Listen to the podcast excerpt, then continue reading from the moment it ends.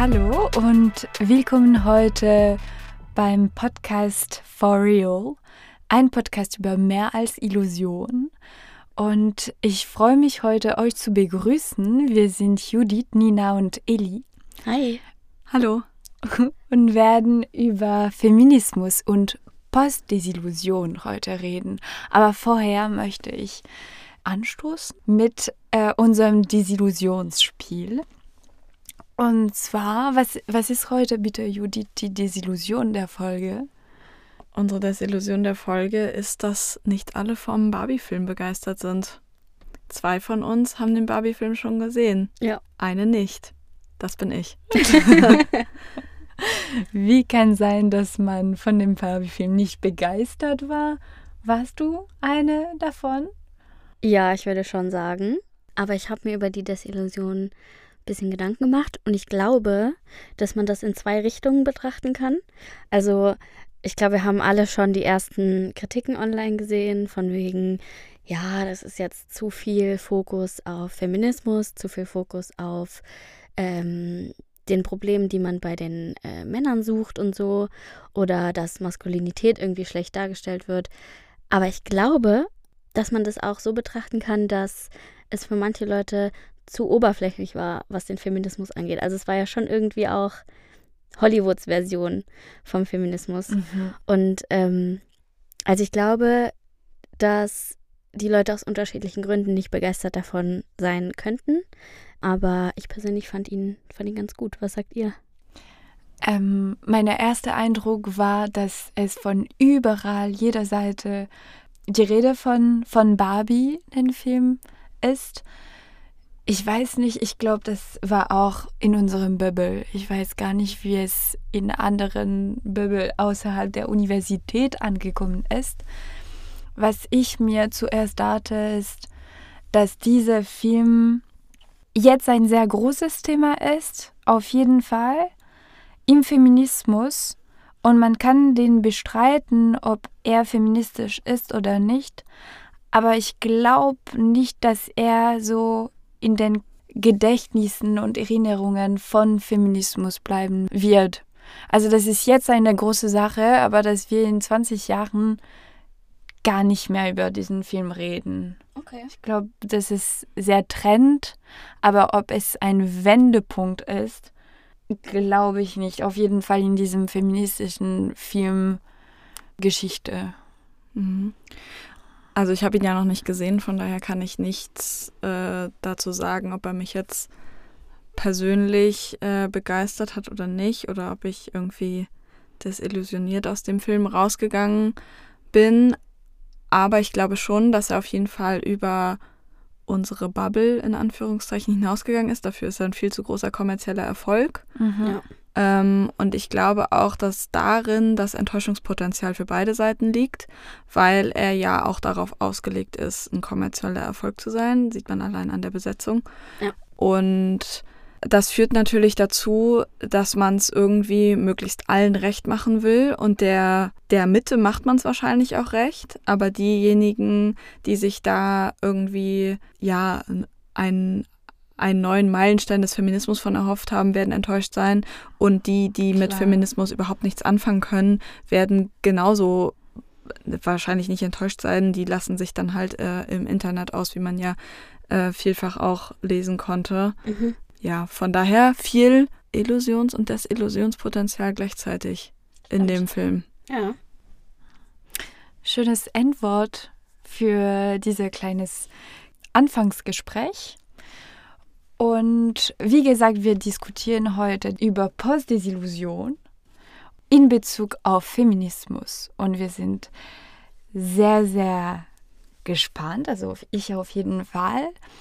Und ich würde dich, Nina, fragen, was ist darunter gemeint? Wie ziehst du vielleicht den Parallel erstmal für unseren Zuhörerinnen? Kannst du kurz ausmalen, wo, worum es genau geht? Mm, ja, also ich würde in dieser Folge gerne den Feminismus mit der Illusion, Desillusion und schließlich Post-Desillusion zusammenbringen.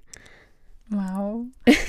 Sehr viele wichtige Begriffe. Aber hol, hol uns mal ähm, bitte ab, wo, wo befinden wir uns in diesem Feminismus? Weil jetzt äh, mit dem Barbie-Film konnten wir auch einsehen, dass sehr umstritten ist. Ja, also es wird auch direkt ein bisschen kompliziert, wenn es um den aktuellen Feminismus geht. Grundsätzlich kann man den Feminismus in Wellen unterteilen. Vielleicht haben einige auch schon ähm, mal davon gehört. Und man könnte jetzt argumentieren, dass wir uns gerade in der vierten Welle des Feminismus befinden.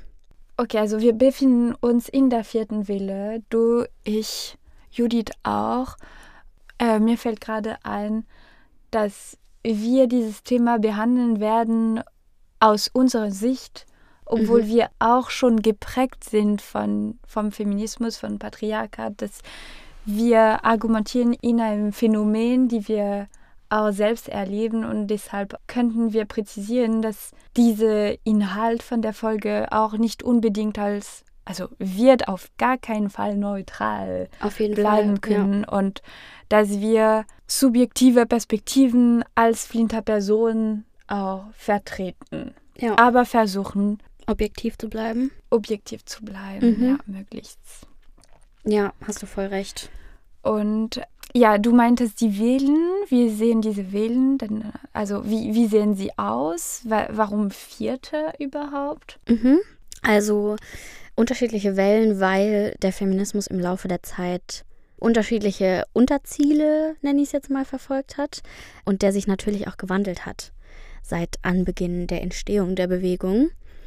Und ich würde das mal kurz ein bisschen zusammenfassen. Das hat ja wahrscheinlich auch immer mit der jeweiligen Epoche zu tun, oder? In der die Welle ja. stattgefunden hat. Ja, also total. es ist ja sicherlich sehr zeitlich, historisch geprägt. Genau, also man kann sagen, dass die Frauenrechtsbewegung ungefähr im Laufe der Französischen Revolution angefangen hat, weil da vermehrt über Gleichheit zwischen Mann und Frau ähm, gesprochen wurde. Und ein wichtiger Moment wird so ein bisschen markiert, äh, wenn es um Olympe de Gouges geht. Die hat bereits 1791 gefordert. Sie war sehr, sehr cool. Sie war sehr, sehr.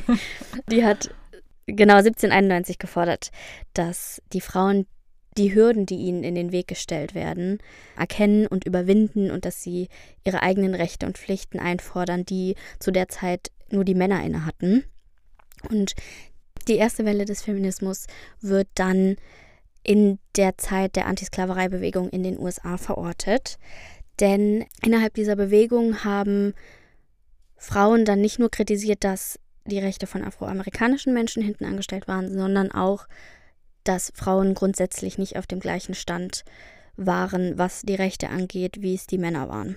Und infolgedessen ähm, wurde dann auch später das Wahlrecht für Frauen und eine Reform des Ehe- und Besitzrechts in den USA deklariert. Genau, und da sieht man auch schon, oder kann man schon die ersten großen Ziele der ersten Welle des Feminismus definieren. Das waren nämlich das Recht auf Erwerbstätigkeit, das Recht auf Bildung, politisches Handeln und eine neue Grundlage in der Gesellschaft zu schaffen, die Frauen vollwertig mit einbezieht. Also sehr essentielle, sehr grundlegende Dinge.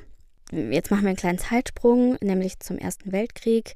Während des Ersten Weltkrieges ist die Geburtenrate von Kindern von durchschnittlich vier Kinder auf zwei Kinder gefallen. Und Rollenbilder haben sich auch grundsätzlich ein bisschen gewandelt, weil auf einmal mussten Millionen von Frauen berufstätig werden, weil die Männer ja an der Front kämpfen mussten. Und auch nach dem Krieg waren viele Männer erwerbsunfähig, sei es jetzt wegen ähm, Kriegsverletzungen oder posttraumatischen Einschränkungen. Und deshalb wurden Frauen zu der Zeit oft zu den Ernährerinnen innerhalb der Familie. Als dann nach dem Ersten Weltkrieg 1918 in Deutschland die Republik ausgerufen worden ist, haben sich die gesellschaftlichen Strukturen auch nochmals verändert. Beispielsweise wurde 1919 in Deutschland das Frauenwahlrecht eingeführt. In den 20er Jahren hat sich dann gesellschaftlich relativ viel verändert. Das ist aber mit dem Nationalsozialismus während des Zweiten Weltkriegs leider auch wieder zurückgegangen. Und da wurden, wie wir wissen, nicht nur die Rechte von Frauen wieder eingeschränkt.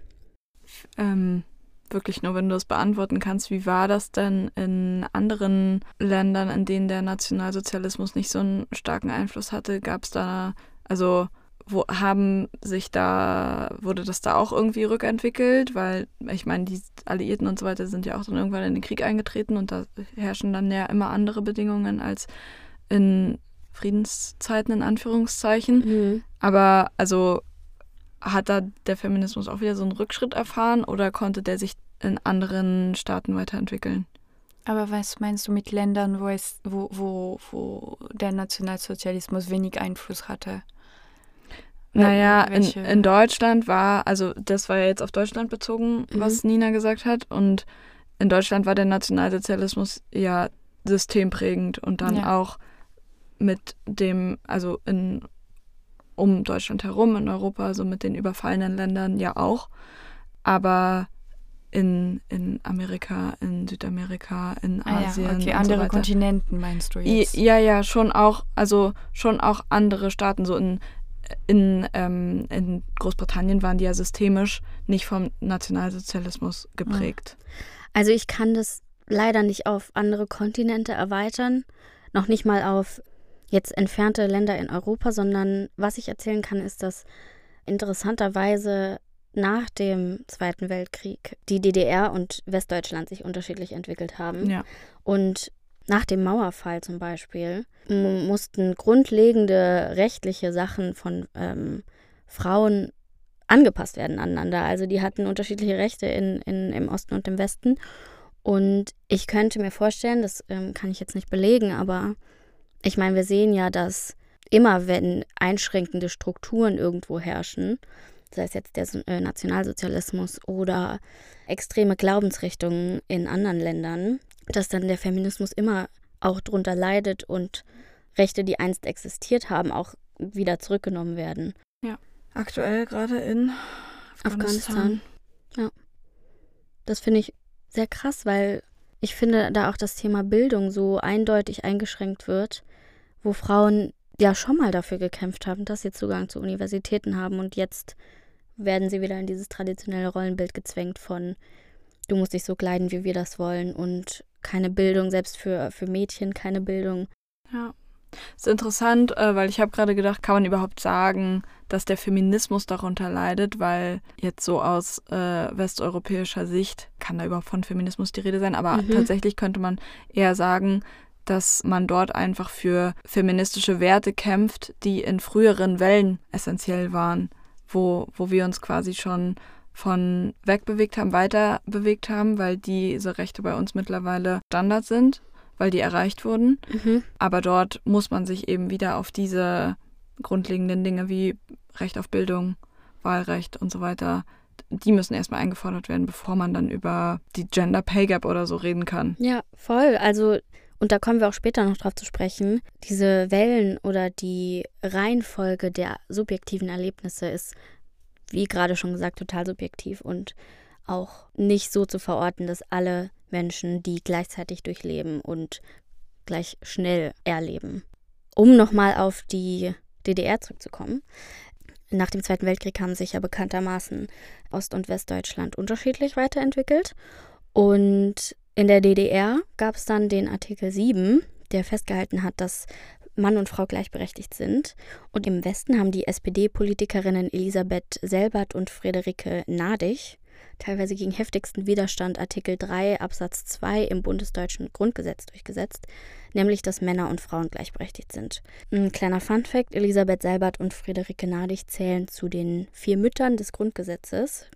Das ist so ein Begriff, weil sie neben 61 Männern am Grundgesetz für die BRD gearbeitet haben.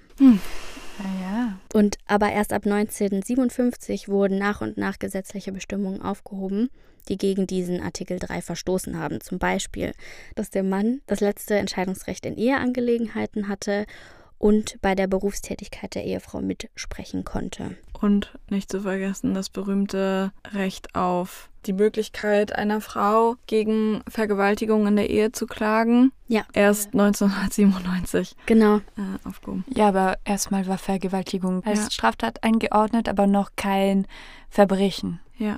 Dann sollte, das war ganz am Anfang nur wie, also wie Schlägerei, also wie Körperverletzung, aber Vergewaltigung hat gar nicht existiert. Hm. Yay. Aber hier auch spezifisch Das das Thema. Eheangelegenheiten. Ne? Mhm. Ja, auf jeden Fall. Genau, das war die erste Welle. Die zweite Welle hat vor allem in den 60er Jahren wieder Fahrt aufgenommen, beziehungsweise hat da begonnen. Äh, Und damals waren es vor allem StudentInnen, die Netzwerke gegründet haben mit dem Ziel, öffentlich auf die Benachteiligung von Frauen aufmerksam zu machen. Und interessanterweise waren die Ziele dort, trotz unterschiedlicher politischer Richtungen in der Bewegung, recht eindeutig. Also da ging es um das Recht auf Selbstbestimmung, das aktive Mitspracherecht in der Politik, uneingeschränkter Zugang zu Tätigkeiten, also auch berufliche Tätigkeiten und die Abschaffung des Paragraphen 218, der das Verbot von Schwangerschaftsabbrüchen gesetzlich festgehalten hat. Da äh, sind wir ja immer noch dabei, ne? Da sind wir immer noch dran, ja. 2022. Wurde verabschiedet. Ja, stimmt. Ja. Nee, 218. 219a. 219a. Da ging es dann aber um die Werbung von Ärztinnen zu dem Schwangerschaftsabbruch. Das, das Verbot von Schwangerschaftsabbrüchen 218, AG äh, 218 gibt es immer noch. Es ist nur unter Straffreiheit gestellt bis, zum, bis zur zwölften Woche. Also das ist, es ist immer noch verboten, aber unter bestimmten Voraussetzungen straffrei.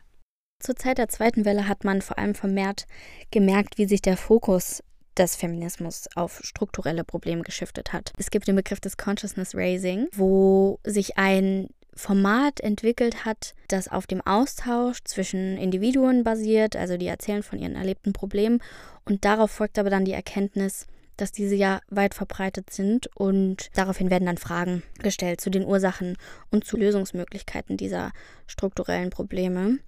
Genau. Also es geht, es geht quasi darum, dass man Probleme erstmal erkennt, Mhm. gemeinschaftlich. Mhm. Um es ganz simpel zu sagen, deine Freundin erzählt dir, sie hat gestern das und das Problem gehabt und dann merkst du, oh, das habe ich ja auch, wir sind da ähnlich. Und so kann man dann auch gemeinsam an Lösungen für das Problem arbeiten. Aber das ist interessant, weil das merkt man an vielen sozialen Bewegungen. Also Ja. bei Rassismus auch. Es Mhm. ist ganz neu, dass man sagt, dass Rassismus internalisiert ist und in uns und dass natürlich Sexismus auch und auch in weiblichen Körper und Geistern. Ja. Also es Mhm. ist, Internalisierte Misogynie. ja. Mhm. Neben diesem Consciousness Raising gab es dann auch relativ spektakuläre Aktionsformen. Es wurden Ursachen analysiert, was dieser Diskriminierung und der erfahrenen Gewalt eigentlich zugrunde liegt. Also hier auch nochmal ähm, der Verweis auf diese strukturellen Probleme. Und ganz präsent in der zweiten Welle waren eben auch Themen wie der Schwangerschaftsabbruch, ähm, Sexualität und aber auch sexueller Missbrauch.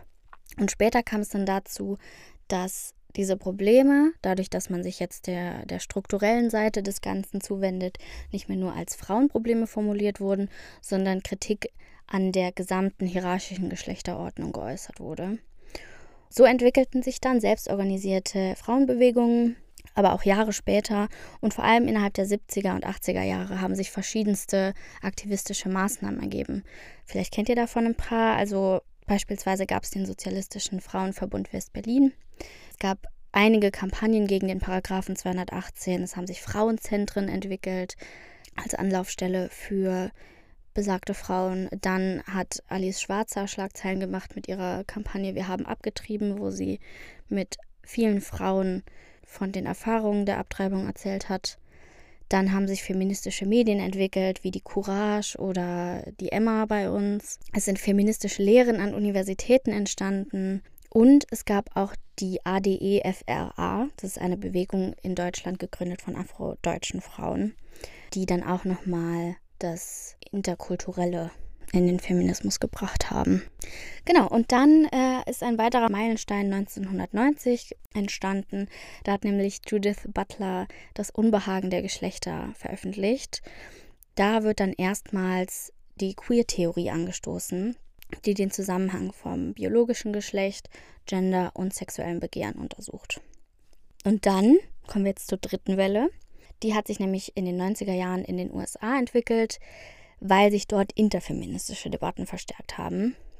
Damals war der Antifeminismus recht populär, weil dort die ersten Stimmen laut wurden, die dann gesagt haben, wir haben doch alle Ziele erreicht, wir brauchen den Feminismus nicht mehr.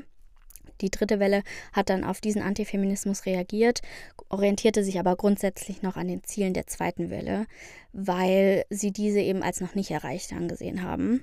Kann ich dir kurz eine Frage stellen? Ja, klar. Wir springen von einer Welle zu der anderen, aber was verstärkt oder was verdeutlicht einen Abbruch mhm. zwischen jeder Welle? Also warum geht man von einer zu der anderen und sind sie auch illusionsbezogen?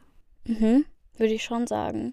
Weil ich finde, man sieht in jeder Welle einen gewissen thematischen Fokus. Also man könnte das jetzt so betrachten, dass wir in Welle 1 eine Hürde überwunden haben und dann entwickelt man sich weiter im Feminismus. Es gibt weitere Probleme, die es zu überwinden gilt. Und also hat die nächste Welle dann einen erweiterten thematischen Fokus.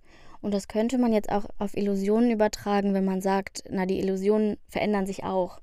Also man hat weitere Desillusionen, weil man entdeckt, ah, da gibt es auch noch eine Ungerechtigkeit. Und ich denke, dass diese Wellen auch fließend sind auf jeden Fall, die Übergänge, aber die werden mit verschiedenen historischen Ereignissen markiert. Alles klar. Also das sind historische Ereignisse, die diese Vorstellungsbilder, die mit Feminismus angeknüpft sind, unsere Illusionen von dem Patriarchat und von der Gesellschaft halt ausschmücken. Mhm. Genau. Okay. Und diese Abbrüche existieren nicht wirklich, sondern das sind wissenschaftliche Einordnungen, damit man besser versteht, wie diese feministische Wählen gedeihen sind. Mhm. Ja, auf jeden Fall. Also die, die dienen der zeitlichen Einordnung, aber auch der thematischen, um das Ganze besser hinterfragen zu können oder hm. nachvollziehen zu können. In der dritten Welle ging es aber auch darum, dass, ich nenne es jetzt mal in Anführungszeichen, Fehler aus der zweiten Welle korrigiert wurden und auf aktuelle gesellschaftliche Gelegen Gegebenheiten angepasst werden. Also zum Beispiel gab es in der zweiten Welle den radikalen Feminismus mit, wo es ganz klar um den Ausschluss von Männern in der Bewegung ging. Das sollte korrigiert werden. Andererseits gab es in der zweiten Welle auch den Ethnozentrismus, wo sich ausschließlich auf wei weiße Frauen ähm, konzentriert wurde. Das sollte in der dritten Welle auch anders angegangen werden. Und die dritte Welle stellt Identitätskonzepte, wie sie bisher gegolten haben, in Frage, beschäftigt sich mit Geschlechtsidentitäten und Sexualität und außerdem geht es vermehrt um ein Geschlechtsspektrum als Ganzes und weniger um die Trennung von Mann und Frau. Besonders spannend finde ich in der dritten Welle auch den Generationenwechsel, weil ein Teil der Frauen, der jungen Frauen innerhalb der dritten Welle, finden den Begriff des Feminismus altbacken und uncool, weil sie sich jetzt mit den Feministinnen der letzten Jahrzehnte nicht unbedingt identifizieren. Gleichzeitig sehen aber viele junge Frauen immer noch keine tatsächlich erreichte Gleichberechtigung oder Gleichstellung der Geschlechter und sehen diese feministischen VorreiterInnen schon auch als wichtige Symbolfiguren. Das ist äh, tatsächlich spannend, weil ich das ähm, Gefühl habe, dass die Generation, zu der wir rein rechnerisch auch noch gehören, aber die ja doch die Generation Z, ich sag mal die jüngere Generation Z, zumindest aus Erzählungen von, von meinem Bruder jetzt, aber auch Oh, ich weiß, was du, mein, du, du, meinst. Von meinem Bruder auch. Dass, dass es da wieder so ein, eine Ablehnung, Ablehnung Frustration, mhm. Genervtheit von so feministischen Werten gibt, die durch InfluencerInnen auf TikTok oder so verbreitet werden. Ich, ich weiß nicht genau, aber das, das ist wirklich so eine ablehnende Haltung von, ich sag mal, so den jetzt, der, den jetzigen Teenagern gegenüber dem Feminismus gibt, was ich wirklich erschreckend finde. Mhm. Ja, vielleicht hat es aber auch was grundsätzlich mit Generationenwechseln zu tun und dass auch irgendwo einfach grundsätzlich alles erstmal uncool ist, was die letzten Generationen so produziert haben. Aber ich finde es, ich finde es insofern erstaunlich, dass ja, dass, dass das ja eigentlich die, die feministischen Ideen, mit denen man sich gerade so beschäftigt, dass das ja relativ aktuelle Werte sind. Die, das ist jetzt noch nicht von der kompletten Generation überholt und trotzdem gibt es so ein innerhalb der Generation schon mhm. so ein so eine andere Haltung und ich frage mich ein bisschen, ob das auch mit Desillusion zu tun hat, weil irgendwie unterschwellig gesehen wird, okay, das ist ein Thema, dafür wird schon so lange gekämpft und wir wollen ein Geschlechterspektrum und keine Binarität mehr. Und vielleicht hat es damit zu tun, dass das auch als sehr kompliziert wahrgenommen wird und dass es gerade als, als Teenager in der heutigen Zeit, und das war ja in unserem Teenageralter eigentlich auch schon so,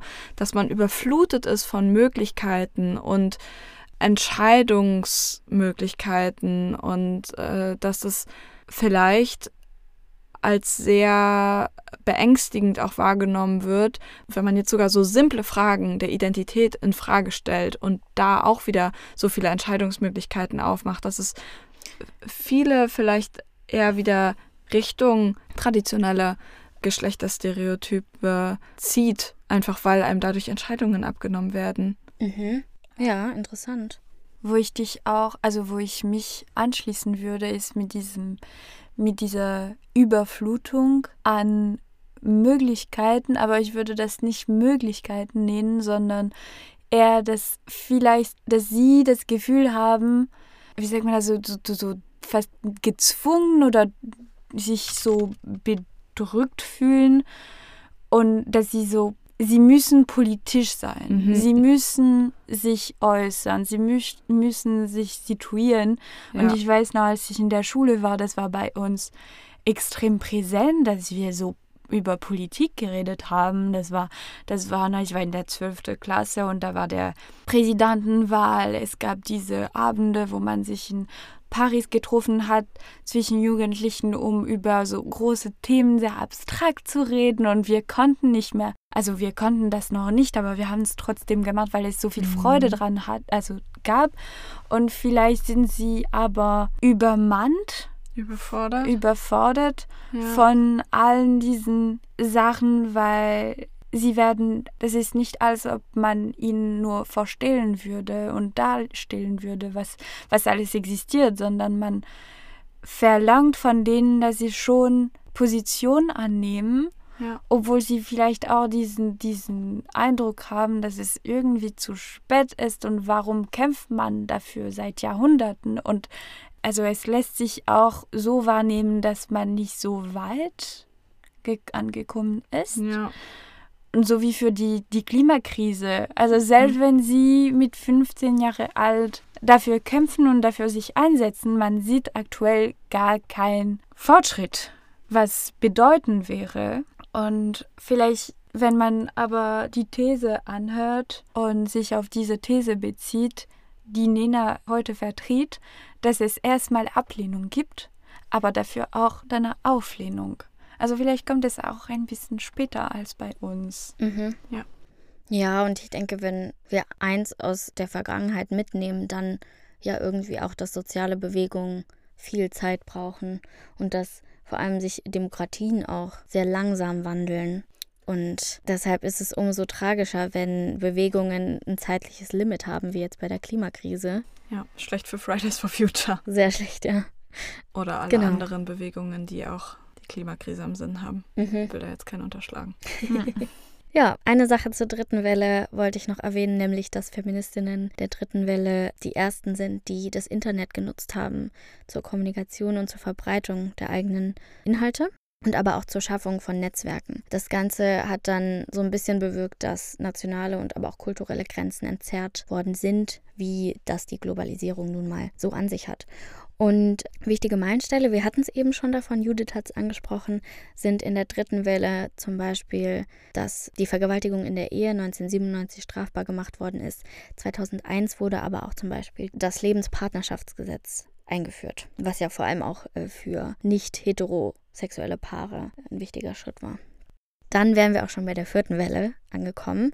Die vierte Welle ist jetzt ein eher neueres Konstrukt. Man könnte behaupten, dass diese um 2012 begonnen hat und vor allem durch Phänomene wie Hashtag Aufschrei oder MeToo charakterisiert wird. Und diese aktuelle Welle fokussiert sich vor allem auf das Empowerment von Flinter, den Nutzen des Internets, um die Inhalte zu verbreiten und auf die äh, Intersektionalität im Feminismus. Wir befinden uns also gerade in einer Zeit, in der eine Gleichstellung aller Geschlechter gefordert wird und Gendernormen in Frage gestellt werden. Gleichzeitig fokussieren wir uns aber auch auf problematische Phänomene in der Gesellschaft wie sexuellen Missbrauch, Belästigung, Objektifizierung von Frauen oder die Gewalt in der Ehe oder auch Sexismus, vor allem am Arbeitsplatz. Und Feminismus heute erweitert den Fokus auf andere marginalisierte Gruppen wie homosexuelle Menschen, Transmenschen oder BIPOCs. Außerdem wird ein gleiches Einkommen unabhängig vom Geschlecht gefordert und traditionelle Rollenbilder in Frage gestellt. Interessanterweise existieren inzwischen verschiedene Strömungen innerhalb des Feminismus. Wir haben da jetzt leider nicht die Zeit, alle zu betrachten. Ich würde jetzt mal drei nennen, die vielleicht auch für den weiteren Verlauf des Podcasts ganz interessant sind. Es gibt nämlich einmal den radikalen Differenzfeminismus, der das Patriarchat als Basis für die Herrschaft der Männer betrachtet und aber auch für die Kontrolle der weiblichen Sexualität, unter anderem durch Gewalt gegen Frauen und setzt dabei auf weibliche Solidarität und Widerstand. Dann gibt es den sozialistischen Feminismus, der kritisiert die strukturellen Ungleichheiten nach Klasse, Geschlecht und Ethnizität innerhalb einer kapitalistischen Gesellschaft. Da wird auch Care-Arbeit zum Thema, wenn es um die Betrachtung von Ungleichheiten geht, die ja heute noch zum Großteil vor allem unentlohnt von Frauen übernommen wird. Dann gibt es aber auch noch den queeren Feminismus, der kritisiert die Heteronormativität und die Identitätspolitik der aktuellen Zeit und untersucht Ausschlüsse und die Ziehung von Grenzen auf Basis von Geschlechtsidentitäten. Inwiefern kritisiert er die Identitätspolitik? Also was ist an der Stelle mit Identitätspolitik gemeint? Ich denke, dass weiterhin Menschen stigmatisiert werden, die sich nicht den binären Geschlechtsvorstellungen, ich sag's mal, unterordnen, also die sich da nicht reinkategorisieren. Mhm. Und diese Identitätspolitik, die aktuell noch gesellschaftlich breit vertreten wird, steht hier eben in der Kritik, weil sie Menschen auf einem Geschlechtsspektrum zwischen diesen beiden Binaritäten ähm, ausschließt. Mhm, weil eigentlich äh, wird ja immer oder viel zumindest gerade den eher left-leaning Leuten Identitätspolitik vorgeworfen. Mhm.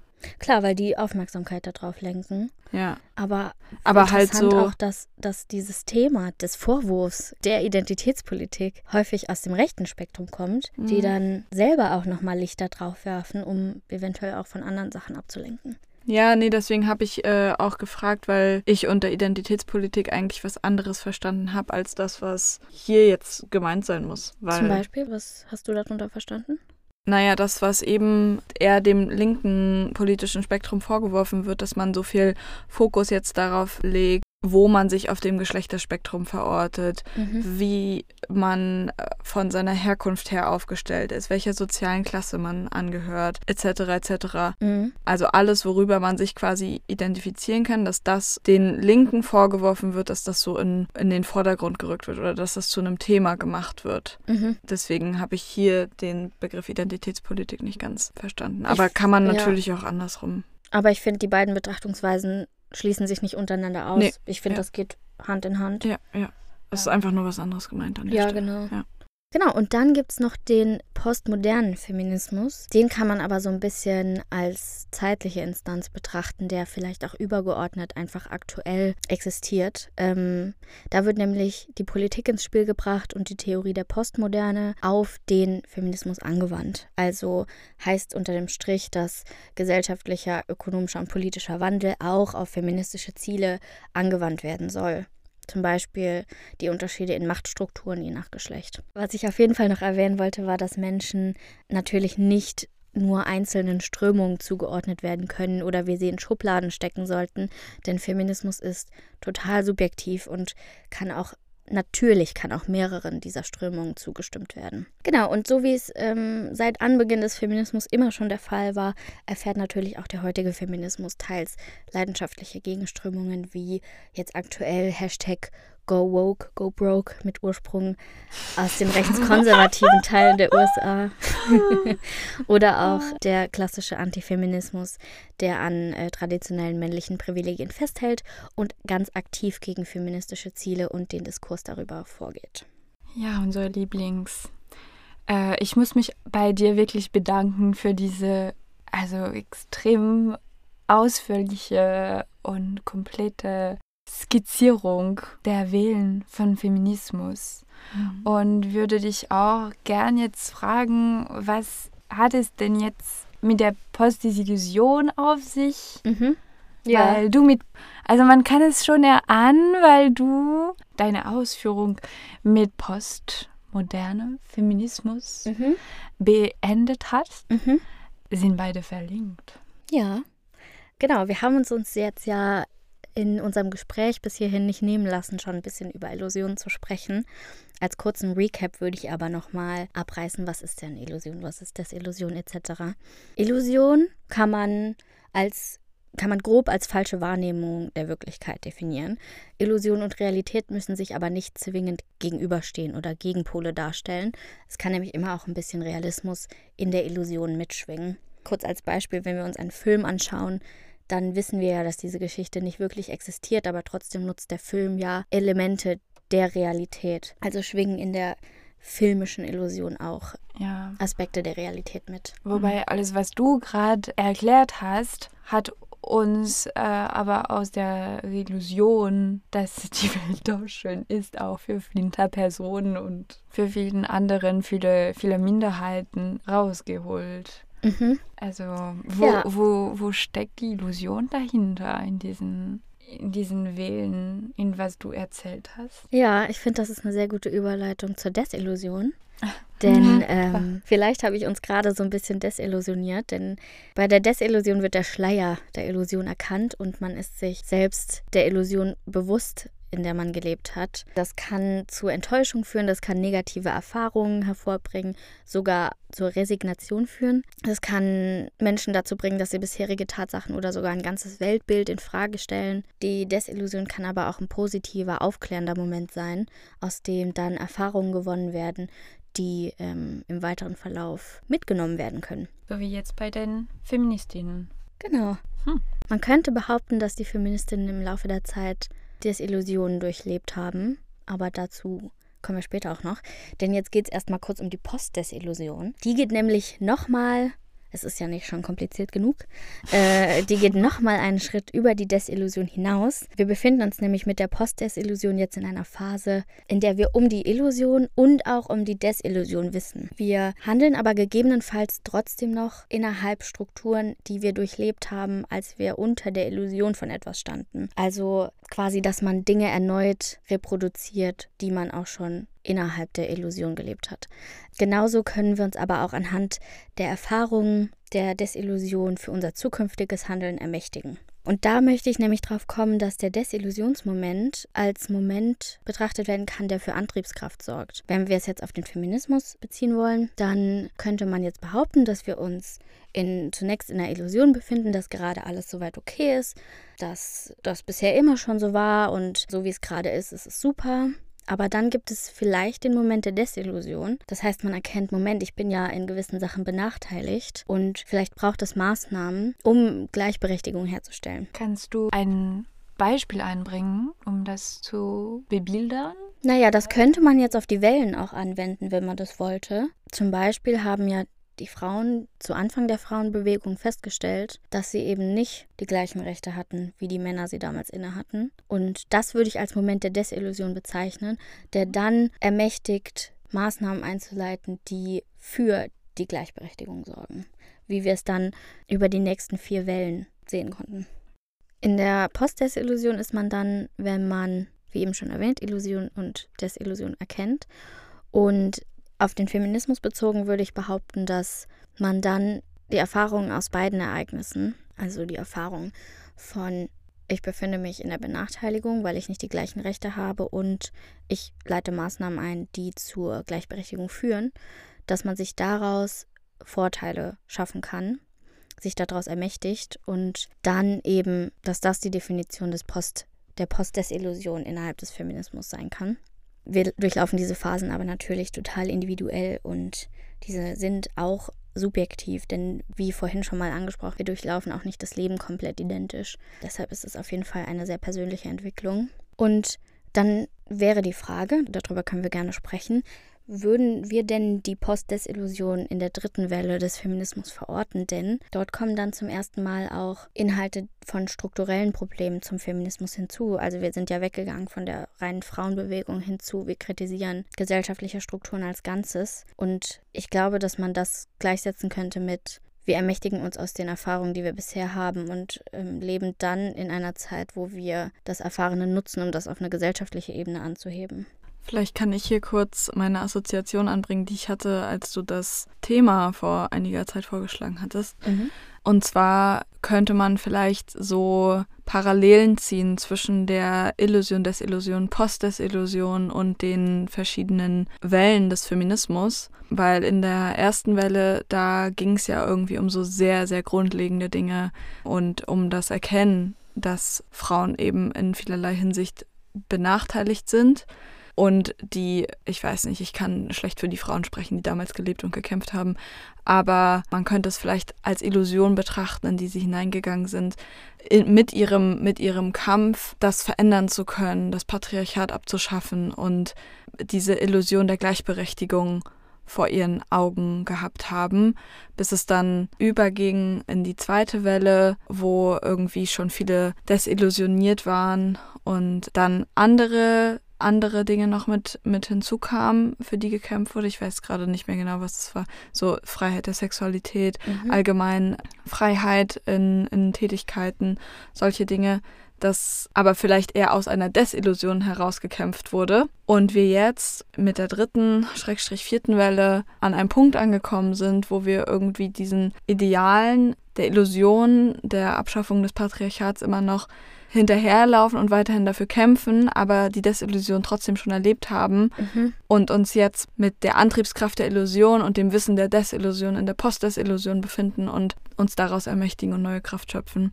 Das war damals so meine erste Assoziation, ja. als du das Thema vorgeschlagen hattest. Aber wann würde, also was wäre dann die fünfte Wille, wenn man das zeitlich mit den, mit den äh, nicht zeitlich, sondern mhm. kategorisiert? Ja, vielleicht gibt es irgendwann einfach wieder eine neue Illusion, die irgendwie einfach eine der Teufelkreis. Ja, ja oder der der Kreis, der uns vielleicht irgendwann wirklich in die Illusion führt. Ja, wir könnten also festhalten, dass es den Moment der Desillusion braucht, um die Notwendigkeit vom Feminismus zu erkennen. Denn marginalisierte Gruppen sind ja die ersten, die ihre eigenen Nachteile erkennen und die um die Bescheid wissen. Wir brauchen also diesen aufklärenden Moment, um die eigene Antriebskraft zu finden, die es braucht, um sich dann der Bewegung anzuschließen. Habt ihr denn Momente der Desillusion, an die ihr euch erinnern könnt, wo ihr gemerkt habt, okay, da besteht eine Benachteiligung und äh, ich muss hier irgendwas machen. Ich kann ja mal anfangen. Mhm. Ein Moment, das hatte ich, das habe ich schon öfter erlebt, aber da hat sich für mich so eindeutig gezeigt, okay, Männer und Frauen werden nicht als gleich wahrgenommen äh, von anderen Menschen. Insbesondere in meinem, in meinem Fall, obwohl ich weiß gar nicht, ich glaube, ich hatte solche Situationen auch schon mit fremden Frauen, aber die Situationen, an die ich mich besonders erinnere, waren mit Männern. Und zwar immer, wenn ich mit anderen Männern unterwegs war. Jetzt so die Situationen, an die ich mich erinnere, sind insbesondere meine Ex-Freunde gewesen. Dass, wenn, wenn wir ins Gespräch gegangen sind, zu zweit, wir sind irgendwo hingekommen, zu zweit, haben oder wurden angesprochen auf der Straße, was auch immer, und haben mit anderen Männern geredet und ich habe die angesprochen, zum Beispiel beim Bezahlen oder beim keine Ahnung, wurden nach dem Weg gefragt, was auch immer. Und ich habe als erstes geantwortet. Es ist ganz schnell jedes Mal passiert, dass mein Freund adressiert wurde oder mit meinem Ex-Freund ja, adressiert wurde, obwohl ich das Gespräch geführt habe, eigentlich, ob ich, obwohl ich das angefangen habe, mhm. wurde einfach geht. rüber geswitcht und mein, mein Ex-Freund jeweils adressiert, wo also wo ich schon in mir in der Situation dachte, also was ist, was ist hier gerade los? Ich rede doch gerade mit dir. Mhm. Und mir dann aber auch danach diese Unverschämtheit bewusst geworden ist, wo ich mir denke, ne, also nur weil ein Mann neben mir steht, bin ich immer noch eine ganze Person. Du, du, du musst nicht, also das ist nicht mein Anwalt, nicht mein Souffleur, nicht sonst was. Du kannst ja. einfach mit mir reden. Ich bin genauso berechtigt, was zu sagen und ich kann dich genauso gut verstehen wie der da neben mir. Mhm. Absolut desillusioniert. ja, kann ich nachvollziehen. Ellie, wie ist bei dir? Also wir hatten heute ein Gespräch darüber, was wir erzählen möchten, was wir nicht erzählen möchten, wie konventionell müssen wir in diesem Podcast eingehen. Und ich glaube, jetzt bin ich mega aufgeregt von diesen Geschichten. Und ich leg einfach mal los mit meiner Geschichte. Und das, ich glaube, ich bin auf die Spur gekommen von der ersten Desillusion, die ich erlebt habe, beziehungsweise das ist bestimmt nicht die erste Benachteiligung, aber in meinem Gehirn kann ich nicht noch früher zurück. Und wenn ich mich richtig ersinnen kann, das war in der Grundschule in der ersten Klasse und da hat ein Junge geweint und das war das war wirklich, es gab keinen Grund dafür. Ich glaube, er war so, ich weiß nicht, auf jeden Fall war er schlecht gelaunt. Und ich habe mir gedacht, ich sitze neben ihm in der Klasse. Ich habe gar keinen Bock äh, auf dieses, dieses Weinerei. Mhm. Und ich habe mich einfach blöd angestellt und habe auf jeden Witz gelacht und bin einfach sehr, also was man unter Mädchen verstehen würde, ich bin, ich habe einfach das Mädchen mhm. geschauspielt. Und das hat so gut funktioniert. Und ich weiß, dass ich schon damals mit sechs Jahren alt bewusst das Mädchen gespielt habe. Mhm. Und habe mich auch gedacht, ey, wie einfach ist es denn? Um ihn aufzuheitern quasi. Um, um damit es ihm wieder gut geht und der hat auch ange also er hat auch gelächelt und war besser gelaunt und ich fand es auch so einfach wahnsinnig, wie das gut funktioniert hat. Und da war ich desillusioniert und sehr klein. Ja. Ja, interessant, wie wir auch im Kindesalter schon Strukturen reproduzieren, die uns sozialisiert werden. Und wahrnehmen mhm. auch. Ja. Und wie tief auch Desillusion prägen kann. Mhm. Also, dass äh, man sein Verhalten dann schon in Frage stellt, so wie du, Judith, wenn du in einem Gespräch dann mit zwei Männern dich befindest, versuchst du dann jetzt anders zu handeln oder auf dein, ich weiß nicht, deine Stimme höher zu machen, dass man dich besser hört oder stellst du dich in der Mitte von dem Raum, damit man dich wahrnimmt, auch so physisch? Frage weiß ich, weiß ich gar nicht so genau, aber grundsätzlich ist es, glaube ich, insbesondere schwierig, jung und weiblich zu sein. Mhm. Und oh, ich meine, wir sind jetzt alle noch nicht alt, aber zumindest älter, als wir waren. Äh, liegt in der Natur der Sache, ne? ähm, und damit, also man, man man entwickelt sich ja weiter und mittlerweile denke ich mir, du, wenn du keinen Bock hast, mir zuzuhören, dann lass es halt. Mhm. Ähm, und ich weiß nicht, ich war länger, glaube ich, nicht mehr in so einer Situation, wo ich so als das, das ist ja oft das Problem in heterosexuellen Beziehungen, dass man so als eins von anderen wahrgenommen wird. Und dass, dass andere Leute sich denken, naja, die reden eh miteinander und die sind irgendwie eh derselben Meinung und ähm, deswegen reicht das ja auch, wenn ich mit einem von den beiden rede und dann rede ich halt mit dem Mann, ähm, weil den sehe ich irgendwie eher als ebenbürtigen Gesprächspartner an. Mhm. Und ja, je nachdem, in welcher Situation das jetzt äh, auftreten würde, also wenn das, wenn, wenn das mit Menschen passiert, die man kennt, dann würde ich die anderen GesprächspartnerInnen da, glaube ich, auch darauf hinweisen. Mhm. Wobei ich das, glaube ich, auch noch nicht so erlebt habe mit wirklich engen Bekannten oder Freundinnen oder so. Ja. Und wenn es fremde Menschen sind, dann würde ich mir, glaube ich, einfach denken, okay, fuck off und dann ist gut. Mhm. Ich finde vor allem, und korrigiert mich gerne, wenn ihr das anders seht, aber wenn ich mir so unsere sozialen Umfelder anschaue, die Uni, wo wir studieren gerade, dann bewegen wir uns ja größtenteils, und das ist auch irgendwo ein Privileg, in Räumen, wo wir schon relativ progressiv sind. Mhm. Und dass wir vielleicht eine Realität erfahren, wo wir nicht super viel Energie in das Gehörtwerden investieren müssen. Ähm, ja. Und ich glaube, dass es da in anderen Umfeldern aber auch sehr anders aussehen kann. Ja, ja. merkt man dann, wenn man mal Familie. zu Hause ist. Ja, genau. In die Heimat fährt. Bei den, bei den Eltern oder in größeren Familienkreisen aber ja, da merke ich auch bei mir persönlich eine Weiterentwicklung, muss ich sagen. Also wenn mich dann, wenn dann jemand bei mir reinredet, dann rede ich einfach weiter. Und wenn er zuhören will, dann wird er schon wieder aufhören zu reden. ja, ja. cool. Und aber die Desillusion merkt man auch jetzt, wo du es eh auch meintest, dass es unterschiedliche Strömungen gibt innerhalb des Feminismus. Mhm. Und das, ja, du, also deine These ist, man erlebt Desillusion und daraus erwächst man auch und macht sich feministisch Mhm.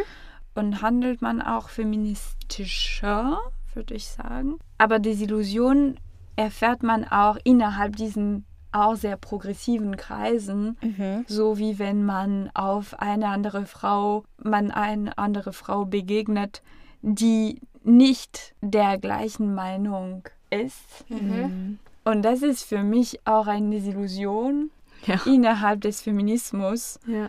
Und damit muss man auch durchkämpfen. Und was, also welchen Platz hat diese Desillusion in deiner These der Ermächtigung? Genau, also ich möchte ja vor allem den Feminismus mit der Postdesillusion zusammenbringen und würde dann auch die These aufstellen, dass wir uns aus der Postdesillusion ermächtigen können. Ähm, um das genauer auszuformulieren, äh, meine These lautet, dass wir trotzdem Wissen um den Feminismus und seine Hintergründe der Ungleichheit und Ungerechtigkeit weiter traditionelle Strukturen reproduzieren und die leben. Und ich stelle aber auch die Frage, ob das denn die Postdesillusion des Feminismus ist und wie wir uns aus der Desillusion, die ja, wie wir jetzt im vorherigen besprochen haben, den Feminismus maßgeblich vorantreibt, ermächtigen können. Okay, aber welche Strukturen würdest du damit einbeziehen? Mm, Also das sind natürlich mehr, als wir jetzt in einer Folge behandeln können, da das super umfangreich und auch diverse Erfahrungen sind. Ich habe da ein bisschen zu recherchiert und da gibt es einerseits gesellschaftliche Phänomene, wie zum Beispiel die gläserne Decke. Das ist ein Phänomen, das beschreibt, dass die Führungsetagen von Unternehmen auch heute noch selten mehr als 30 Prozent weibliche und oder nicht-binäre Personen verzeichnen. Gleichzeitig ist es auch so, dass in heterosexuellen Paarhaushalten häufig der Mann hauptsächlich in Vollzeit arbeitet, während die Frauen Teilzeitjobs und oder die äh, vorher angesprochene Care-Arbeit übernehmen. Da ist das Stichwort Gender Care Gap, die nämlich durchschnittlich 52,4 Prozent beträgt. Das heißt, Frauen übernehmen durchschnittlich rund 52 Prozent mehr Care-Arbeit. Und das hat so ein bisschen einen Dominoeffekt, führt dazu, dass sie in ihrer Lebenszeit ein ganzes Vermögen verlieren können. Es gibt nämlich auch die Gender Lifetime Earnings Gap. Die besagt nämlich, dass wer lange Teilzeit oder gar unbezahlt arbeitet, ähm, Stichwort hier Care-Arbeit, der oder die erwirbt deutlich weniger Rentenansprüche im Laufe des Lebens. Darüber schreibt auch Tina Groll für die Zeit letztes Jahr. Ganz zu schweigen von der Gender Pay Gap, die wir, denke ich, zum Großteil auch kennen, die ist ja groß diskutiert und deren Existenz wird teilweise immer noch angezweifelt. Genau, aber das Statistische Bundesamt hat 2019 rausgegeben, dass der bundesweite Verdienstabstand zwischen den Geschlechtern, aka die Gender Pay Gap, unbereinigt bei 20 Prozent liegt. Das heißt, Männer verdienen 20 Prozent mehr Gehalt im Vergleich zu Frauen. Und diese Phänomene gibt es aber nicht nur auf gesellschaftlicher Ebene, sondern es gibt auch solche Phänomene auf der Mikroebene. Zum Beispiel, jeden dritten Tag wird eine Ex-Partnerin oder Partnerin von ihrem Ex-Mann oder Mann In getötet. Deutschland meinst du? In Deutschland, genau. Das sind deutsche Statistiken. Grundsätzlich sind Femizide ein riesiges Ding bei der Gewalt innerhalb von Partnerschaften. Es ist aber auch so, dass Männer sich wesentlich seltener in psychologische Behandlungen begeben, als Frauen das haben. Zum Beispiel Rifat Al 2021 in einer Studie herausgefunden, was meiner Meinung nach auch auf patriarchale Strukturen und die Sozialisierung von Männern zurückgeführt werden kann. Ich denke da jetzt an den ganz stereotypischen starken Mann, der keine Schwäche zeigen darf und sich deshalb eben auch nicht so einfach in psychologische Behandlung begeben kann. Da vielleicht als kleiner Einwurf, es ist so, dass sehr, sehr viel mehr Frauen mit Depressionen diagnostiziert werden, weil sie eben, also ne, keine Kausalitäten herstellen, wo man nicht weiß, aber ähm, es ist anzunehmen, dass einfach mehr diagnostiziert werden, weil sich mehr in psychologische, psychotherapeutische Behandlung begeben. Aber demgegenüber stehen sehr, sehr viel mehr Suizide bei Männern. Wobei Suizidversuche nochmal ein anderes Thema ist, aber Suizide, die durch, in Anführungszeichen, erfolgreich durchgeführt werden, ist der große überwiegende Teil bei Männern, was daran liegt, dass sie eher Methoden wählen, die auch äh, vielversprechend zum Erfolg, in Anführungszeichen, Okay. führen, was auch eine Folge des Patriarchats ist, würde ich sagen, weil sie sich eben auch seltener behandeln lassen als Frauen, seltener diagnostiziert werden und dann aber trotzdem psychische Probleme haben Mhm. Was dann, ja, was dann im Zweifel zum Suizid führt. das zeigt ja auch, wie auch Männer unter dem Patriarchat leiden können und warum Feminismus auch für alle Geschlechter Ja. wichtig sein kann. Genau, apropos gleiche Geschlechter. Gleichzeitig ist es so, dass Mitglieder der LGBTQIA-Community heute noch jeden Tag benachteiligt werden und für ganz essentielle Rechte kämpfen müssen, wie es einst der Anbeginn der Frauenbewegung getan hat. Und äh, mir fällt auch ein, dass wir auch über Phänomene sprechen könnten, die auf den ersten Blick so erkämpfte Rechte scheinbar wieder rückgängig machen. Da meine ich vor allem Trends, die gerade online populär sind. Also beispielsweise diese sogenannte Stay-at-Home-Girlfriends oder sogenannte auch noch Alpha-Männer. Genau, also da finde ich, könnten wir jetzt drüber diskutieren, weil ich finde, es hat auch einen feministischen Aspekt, wenn sich eine Frau selbst zelebrieren kann, dadurch, dass sie gerne zu Hause bleibt und die Care-Arbeit übernimmt. Also das könnte gegebenenfalls ein Teil der Postdesillusion sein und dieser Ermächtigung, dass wir Frauen und Menschen diversen Geschlechts ganz freie Entscheidungen überlassen, welchen Lebensweg sie jetzt bestreiten möchten und dass wir da nicht urteilen, weil eine Frau traditionelle Wege wählt, sondern eher, dass das auch eine ganz freie Entscheidung sein kann. Ja, aber unter Bedingung, dass, also unter der Voraussetzung, also dass es jedem bewusst ist, alles, was sie durch Fem Feminismus verpassen, ob, ob man das sagen kann. Also dass jeder nicht gleich ausgebildet ist über diese Tatsachen. Also ich weiß nicht, ob Frauen, die gern Care-Arbeit übernehmen, genauso gleich wissen über alle diese Konsequenzen von Patriarchat wie andere, die beruflich äh, selbstständig sind, zum Beispiel, und die weniger Care-Arbeit übernehmen zu Hause. Vor allem, also ich will das gar nicht kleinreden, dass man, dass, dass Menschen sich auch aus freien Stücken dafür entscheiden können, zum Beispiel viel Zeit mit ihren Kindern verbringen zu wollen. Das ist ja für viele bestimmt auch voll die schöne Sache, diese Freiheit zu haben, Mhm. zu Hause bleiben zu können, sich der Erziehung widmen zu können.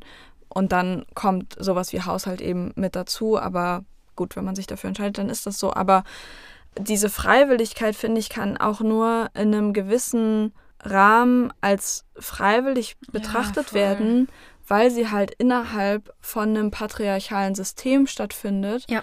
was ökonomisch auch davon profitiert, dass Frauen sich immer noch öfter für Care-Arbeit entscheiden und Ja. was ja irgendwann, also es kann ja auch eine freiwillige gemeinsame Paarentscheidung an irgendeinem Punkt sein in einer heterosexuellen Beziehung, dass es jetzt eben, okay, das zweite Kind ist da, es ergibt jetzt einfach am meisten Sinn, dass du, Frau, zu Hause bleibst und oder nur noch Teilzeit arbeitest, weil ich verdiene genug und irgendwie müssen wir den Haushalt und das Familienleben managen. Ja, das Mhm. ist rein rational einfach. Es ist rein ja. rational, aber trotzdem kann die Entscheidung ja als gemeinsame und auch nicht unterdrückerische Entscheidung getroffen werden. Trotzdem ist sie eingebettet in eine Struktur, die genau diese Entscheidung Mhm. begünstigt. Deswegen kann man diese Freiwilligkeit, finde ich, nur in Anführungszeichen sehen oder muss zumindest die strukturellen Gegebenheiten mit berücksichtigen. Auf jeden Fall, genau. Also Gutes Buch dazu. Wir sind doch alle längst gleichberechtigt. heißt das Äh, Buch. Autorin? Alexandra Sykonow. Okay. Auf jeden Fall, also super wichtiger Punkt, dass Freiwilligkeit auch im Kontext betrachtet werden muss. Trotzdem wollte ich noch den Punkt machen, dass im Gegensatz dazu es auch Einflüsse gibt, die erkämpfte Rechte wieder rückgängig machen, die aber nichts mit Freiwilligkeit zu tun haben.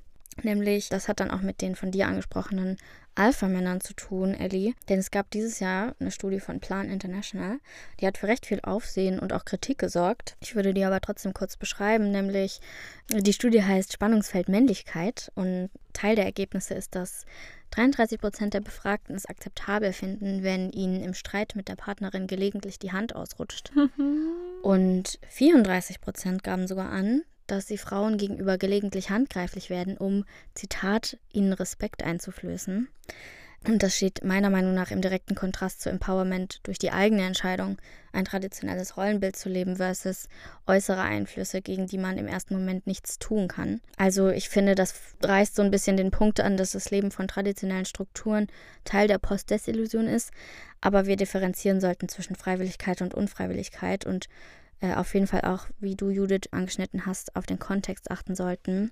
Mhm. worauf man denn teilweise keinen eigenen Einfluss hat und was eben strukturell angegangen werden muss versus was individuell angegangen wird. Vielleicht aus der Brille der Illusion, die wir ja aufhaben in diesem Podcast, könnte diese Freiwilligkeit als Illusion betrachtet werden. Mhm. Was ja eine Illusion zur Voraussetzung hat, der, der wir uns bewusst sind und der wir uns aber trotzdem bewusst hingeben. Einfach um die Vorteile auszunutzen, die das mit sich bringt, wenn wir das System in dieser Art und Weise ausleben. Ja, und Ja. auch aus dem, dem reinen Grund, dass es vielleicht gemütlicher ist manchmal, Ja. bequemer ist, in seinem Alltag zu leben, ohne sich daran zu erinnern, immer benachteiligt, also dass man benachteiligt lebt. Ja, und auch, das ist vielleicht anschlussfähig an das, was wir vorhin mit dem Generationending besprochen haben. Es bringt ja auch einfach Sicherheit und eine gewisse Kontrolle mit sich, wenn man sich auf diese traditionellen Rollenbilder verlässt und beruft, Mhm. weil man dann einfach nicht so viel darüber nachdenken muss. So, das nimmt einem einfach äh, kognitive Leistung ab, die man nicht erbringen muss dann. Ich wollte euch auch noch von einem Artikel erzählen, den ich entdeckt habe. Der wurde 2020 in der Neuen Zürcher Zeitung publiziert und der kritisiert ganz klar, dass der Feminismus heute, und das ähm, spielt auch auf die verschiedenen Strömungen an, die ich bezüglich der vierten Welle erwähnt habe, heute so unübersichtlich und in Anführungszeichen ungemütlich geworden ist. Und dass der postmoderne Feminismus die in Anführungszeichen echten Probleme verleugnet. Da wird dann darauf eingegangen, zum Beispiel auf Intersektionalismus oder Gendern. Meiner Meinung nach ist das aber auch ein Instrument von KritikerInnen des Feminismus, dann was in Richtung Whataboutism einzubringen. Aber ich fand diesen Aspekt des Chaos innerhalb der Bewegung so spannend, denn sorgt die Post-Desillusion vielleicht dafür, dass wir uns in diesem Chaos der Strömungen verlieren? Äh, also wie, wie genau meinst du das jetzt? Also zum Beispiel gibt es ja Personen, die das Einbeziehen von Transmenschen in den Feminismus ablehnen. Also meine Frage wäre so ein bisschen, hindern uns die Diskussionen innerhalb der Bewegung, die ja schon für Chaos sorgen, wenn wir uns nicht einigen können, wer jetzt Teil oder inkludiert ist in die Bewegung, hindern die uns an einem gemeinsamen Voranschreiten? Nein, ich glaube, das ist einfach Teil der Weiterentwicklung.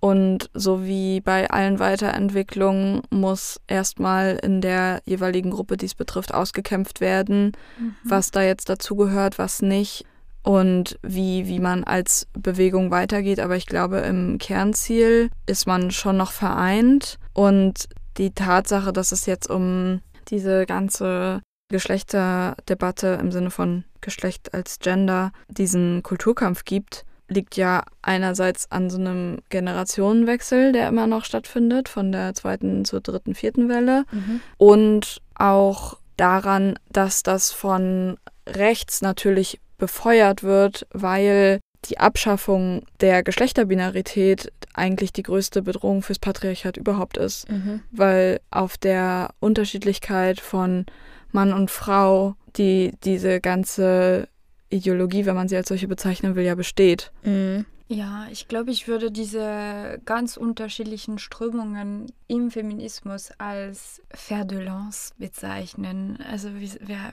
was heißt Fer de Lance? Das sind unterschiedliche Schwerter, die in eine Richtung mit den richtigen Waffen auch etwas bekämpfen, nämlich das, das Patriarchat oder die Benachteiligung davon. Und ich finde das eigentlich sehr gut, dass man sich spezialisiert und dass man alle diese Sachen anspricht, Mhm. weil der radikale Feminismus und der sozialistische Feminismus, sie kämpfen nicht um dieselben Sachen.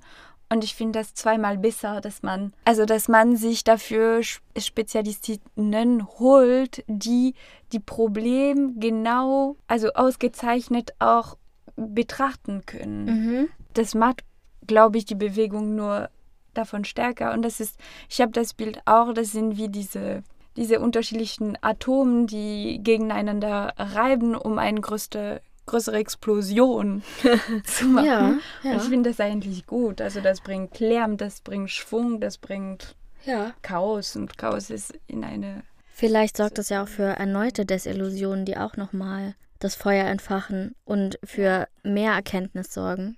Ich wollte gerade sagen, haben wir jetzt auch noch Oppenheimer in dieser Folge untergebracht.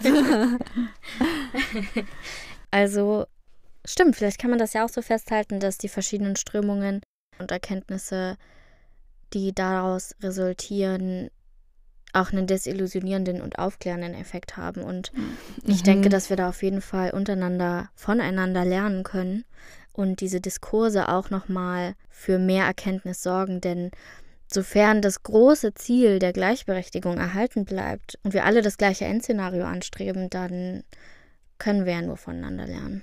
Mhm. Ich möchte jetzt einen Cut machen und einen ganz anderen Aspekt vielleicht beleuchten mit einer neuen Frage an dich, Nina. Und zwar, was könnte es denn für den, den Feminismus und dessen Desillusion bedeuten, dass er von nicht wenigen Menschen geleugnet wird? Mm, also zu leugnen würde ich auch Thesen zählen, die den Feminismus vielleicht auch auf provokante Art und Weise zu entkräften versuchen. Also ganz vorne mit dabei ist, würde ich sagen, Feminismus ist Männerhass. Wobei wir hier, also, und das lässt sich auch an der erwähnten Historie der Bewegung begründen, entgegnen können, dass es einfach viel um Frauenrechte und Rechte diverser Menschen geht und ging, da diese nun mal benachteiligter sind im Patriarchat. Und ergo wird auch viel Kritik geäußert an gesellschaftlichen Strukturen, die durch männliche Personen konstruiert wurden und durch diese im Patriarchat auch aufrechterhalten werden. Das ist aber kein Männerhass, sondern vielmehr Kritik an besagten patriarchalen Strukturen, die ja von allen Geschlechtern immer noch gelebt wird.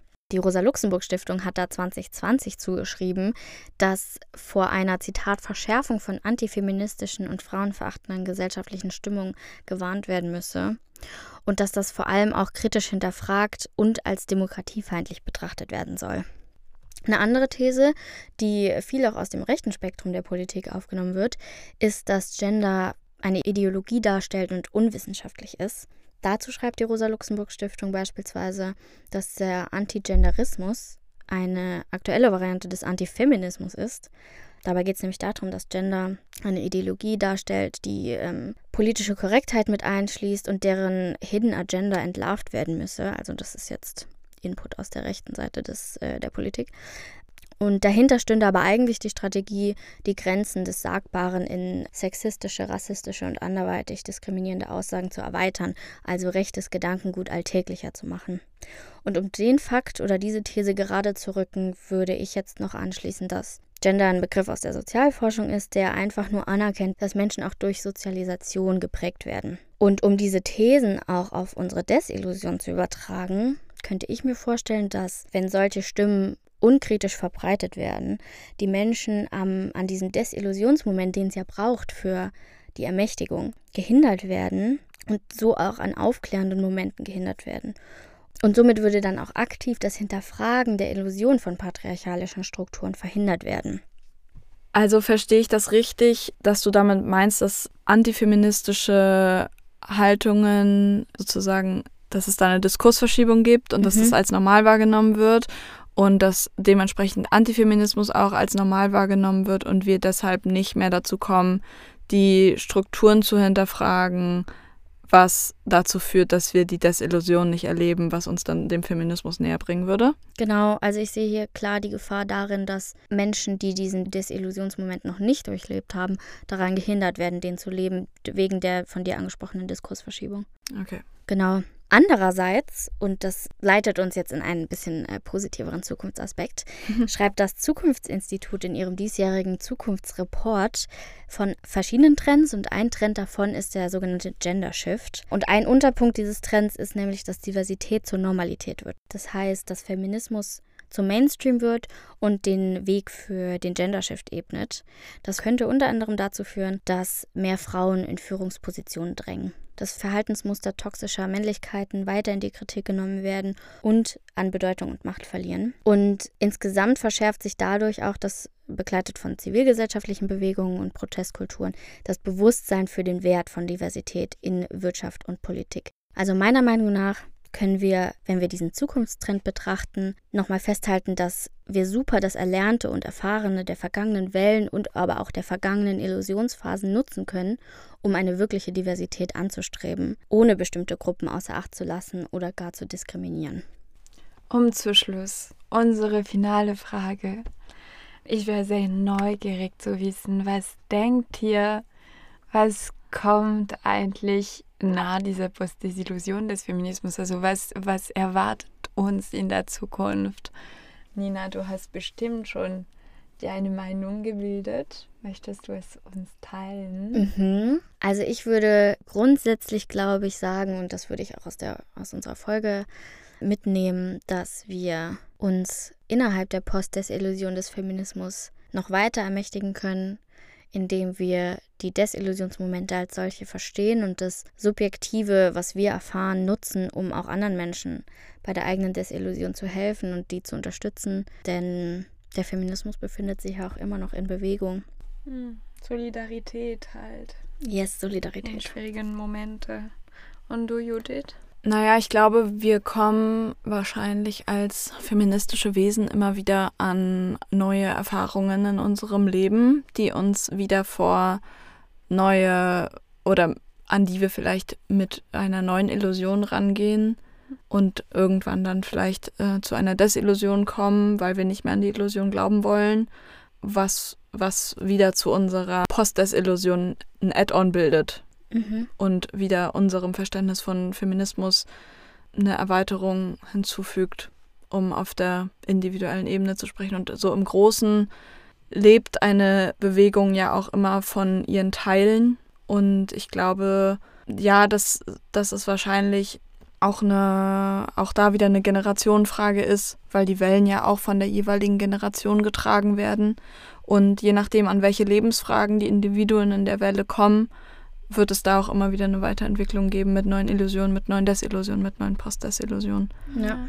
Ich bin auch sehr, sehr gespannt zu beobachten später, wie neue Feministinnen, wie sagt man das, Laie-Feministinnen, mhm. Neugeborene, ähm, kämpfen werden mhm. und wie sie das Problem und die Postdesillusion erleben werden, ob sie überhaupt in der Postdesillusion leben werden. Vielleicht ist es auch nur ein Ding von der vierten Seele. Mhm. Und das drinnen sind wir abgekapselt. Mhm. Aber sie werden es vielleicht nicht sein. Oder die Sachen ganz anders betrachten. Ja. Vielleicht ist es auch nur ein Ding von diesem Podcast. die Illusion des Podcastes. Ja. cool. Danke euch auf jeden Fall, dass ihr so begeistert mitgesprochen habt bei dem Thema. Danke dir, Nina, für deine umfangreiche Vorbereitung des Themas. Ja, und danke zu den Zuhörerinnen. Alle Quellen sind in den Shownotes zu finden. Und äh, wir wünschen euch noch einen sonnigen Tag und äh, würden euch dann dabei belassen. Ja. Tschüss. Danke fürs Zuhören. Bis zur nächsten Folge. Ciao. Ciao. For real?